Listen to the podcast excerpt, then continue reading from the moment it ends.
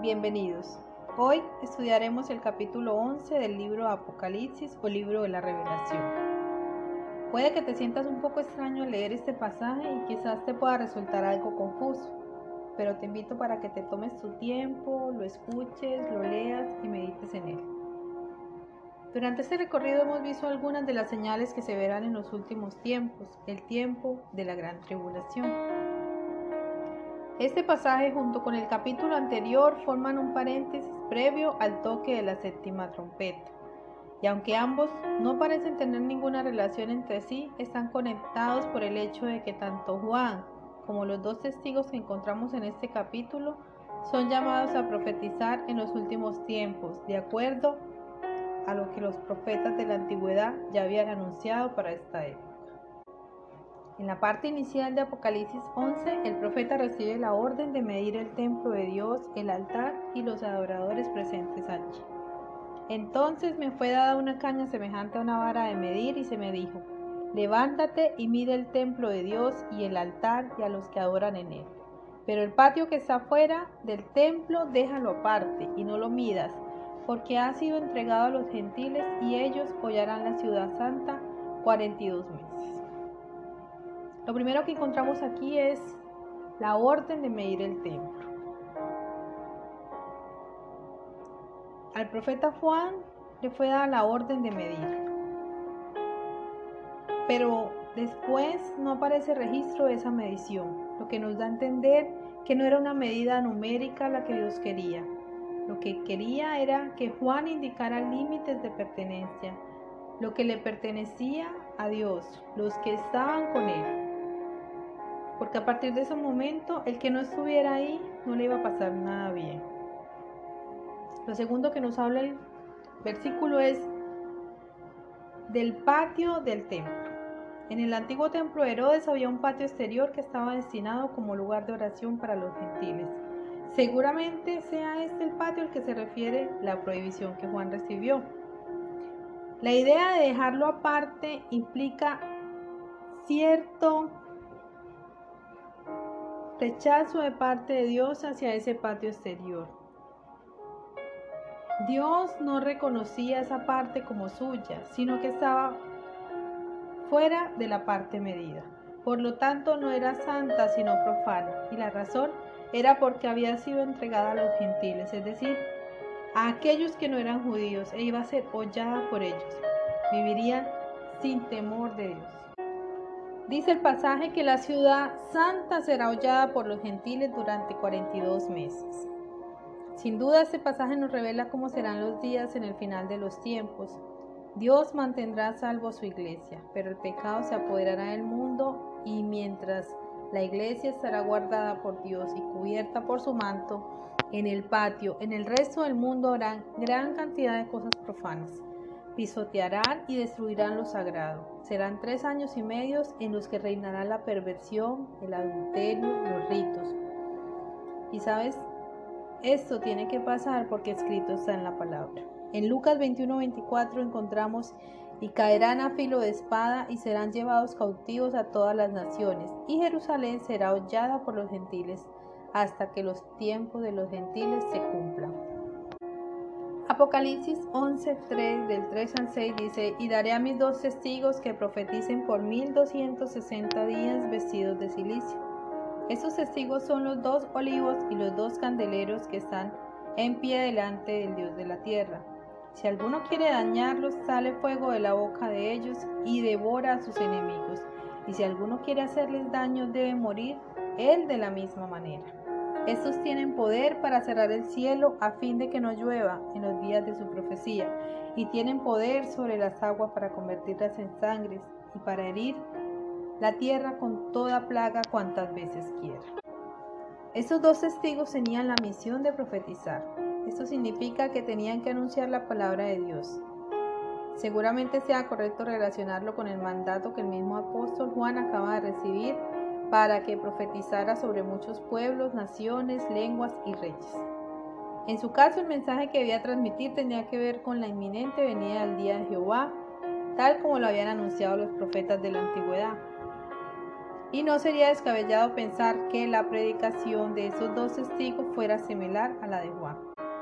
La misma vestimenta de los dos testigos refleja de alguna manera que el contenido de su mensaje tenía relación con eso. Se nos dice que estaban vestidos de silicio, una vestimenta que indicaba lamentación y duelo, y sería muy apropiada si estaban denunciando el pecado de los hombres y anunciando el día de la ira de Dios. También nos dice que para desempeñar su misión en este mundo hostil, Dios los equipará con poderes milagrosos para su propia protección. Dice que si alguno quiere dañarlos, sale fuego de la boca de ellos y devora a sus enemigos. Y si alguno quiere hacerles daño, debe morir él de la misma manera. Ningún poder humano podrá detenerlos. Como otros profetas en tiempos pasados, ellos también serán preservados milagrosamente hasta que hayan cumplido su misión. De igual forma, el poder entregado a esos dos testigos no solo tiene la finalidad de protegerles de los enemigos, sino también de acreditar su predicación. Estos tienen poder para cerrar el cielo a fin de que no llueva en días de su profecía. Y tienen poder para convertir el agua en sangre y para herir la tierra con toda plaga cuantas veces quiera.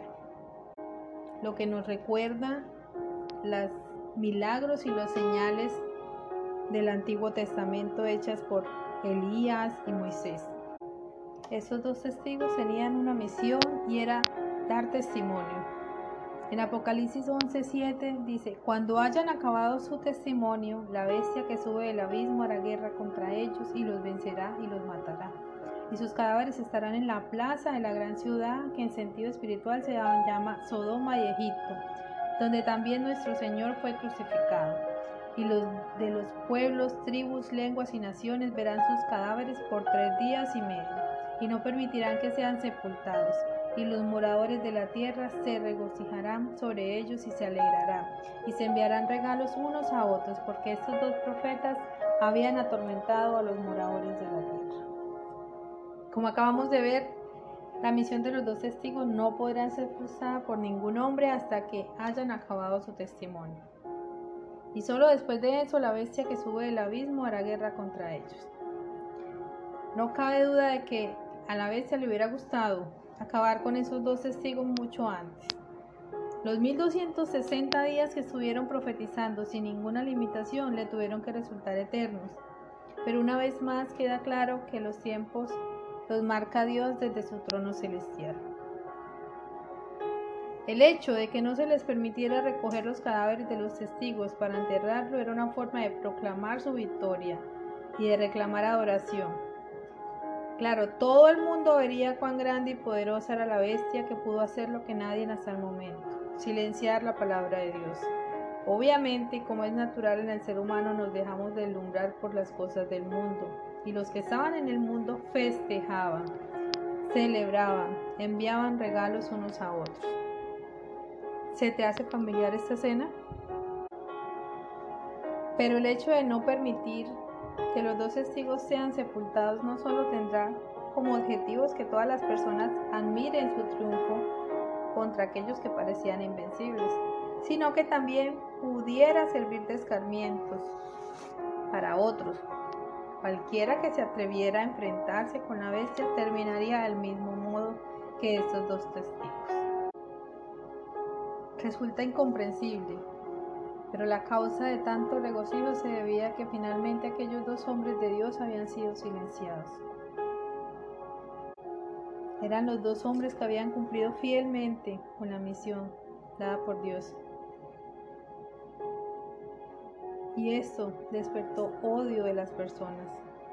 Así que, por fin, la verdad de Dios había sido callada y las personas se sentían liberadas, porque estos dos profetas habían atormentado a los moradores de la tierra, dice la palabra. Si ellos mueren, ya no condenarían sus pecados y podrían vivir como les diera la gana, sin tener que escuchar sus reprensiones. Pero al mismo tiempos que se habían liberado de los profetas de Dios, la bestia iba adquiriendo cada vez más dominio sobre los hombres. Es lo mismo que ocurre en nuestros tiempos. El ser humano festeja y celebra porque siente que es libre, cuando en realidad no está siendo libre, está siendo esclavo del mundo.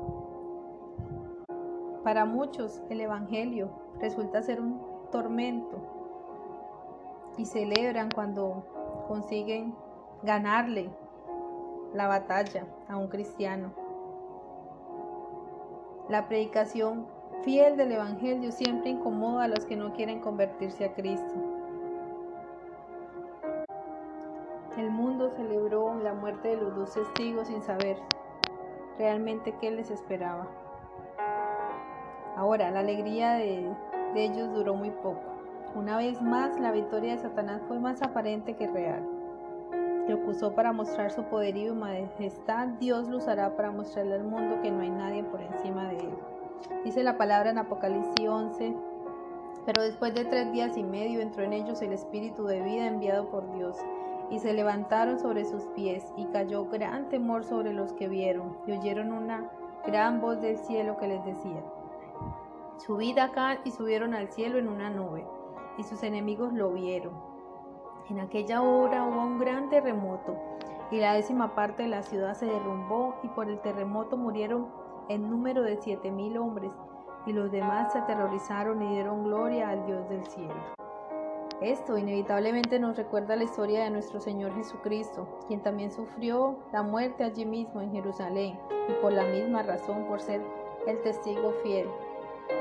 También en su caso los que lo crucificaron aprovecharon la ocasión para menospreciarle y humillarle todo cuanto pudieron, y cuando pensaban que ya había acabado con él, su padre lo resucitó entre los muertos a los tres. Dice la palabra que después de tres días y medio todo el mundo pudo ver cómo Dios levantó a los dos testigos que estaban ahí y los llevó al cielo. Y todos los que se quedaban acá quedaron aterrorizados y sorprendidos y solo pudieron dar gloria a Dios y reconocer su poder. Porque eso hace Dios con nosotros. Cuando somos fieles a su palabra, Él no nos abandona, ni nunca nos dejará avergonzados. Como bien dijo Jod, la alegría de los malos es breve y el gozo del impío por un momento.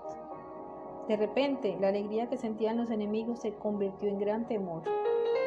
Y el triunfo de los dos testigos de Dios implicaba su propia derrota final. Todos los que no creyeron en Dios y en su poder, sino que se dejaron deslumbrar por las acciones de la bestia. Estaban viendo la gloria y la majestad de Dios en ese momento. Y dice la palabra que una décima parte de la ciudad murió. Y es necesario que cosas así sucedan para que podamos creer. Es necesario que tengamos que sufrir y vivir el sufrimiento para poder creerle a Dios. Nuestro deseo no es que sientas temor ni aterrorizarte. Nuestro deseo es que puedas ver que las señales cada vez son más claras y que la venida de Dios cada vez está más cerca. Y no queremos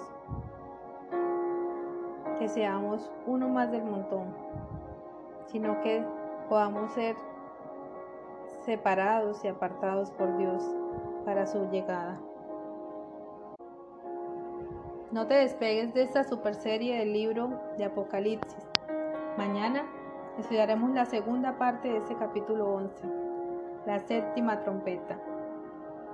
Recuerda que somos Comunife Urabá, un lugar para la gente de hoy, una iglesia ubicada en Carepa al lado de Coca-Cola.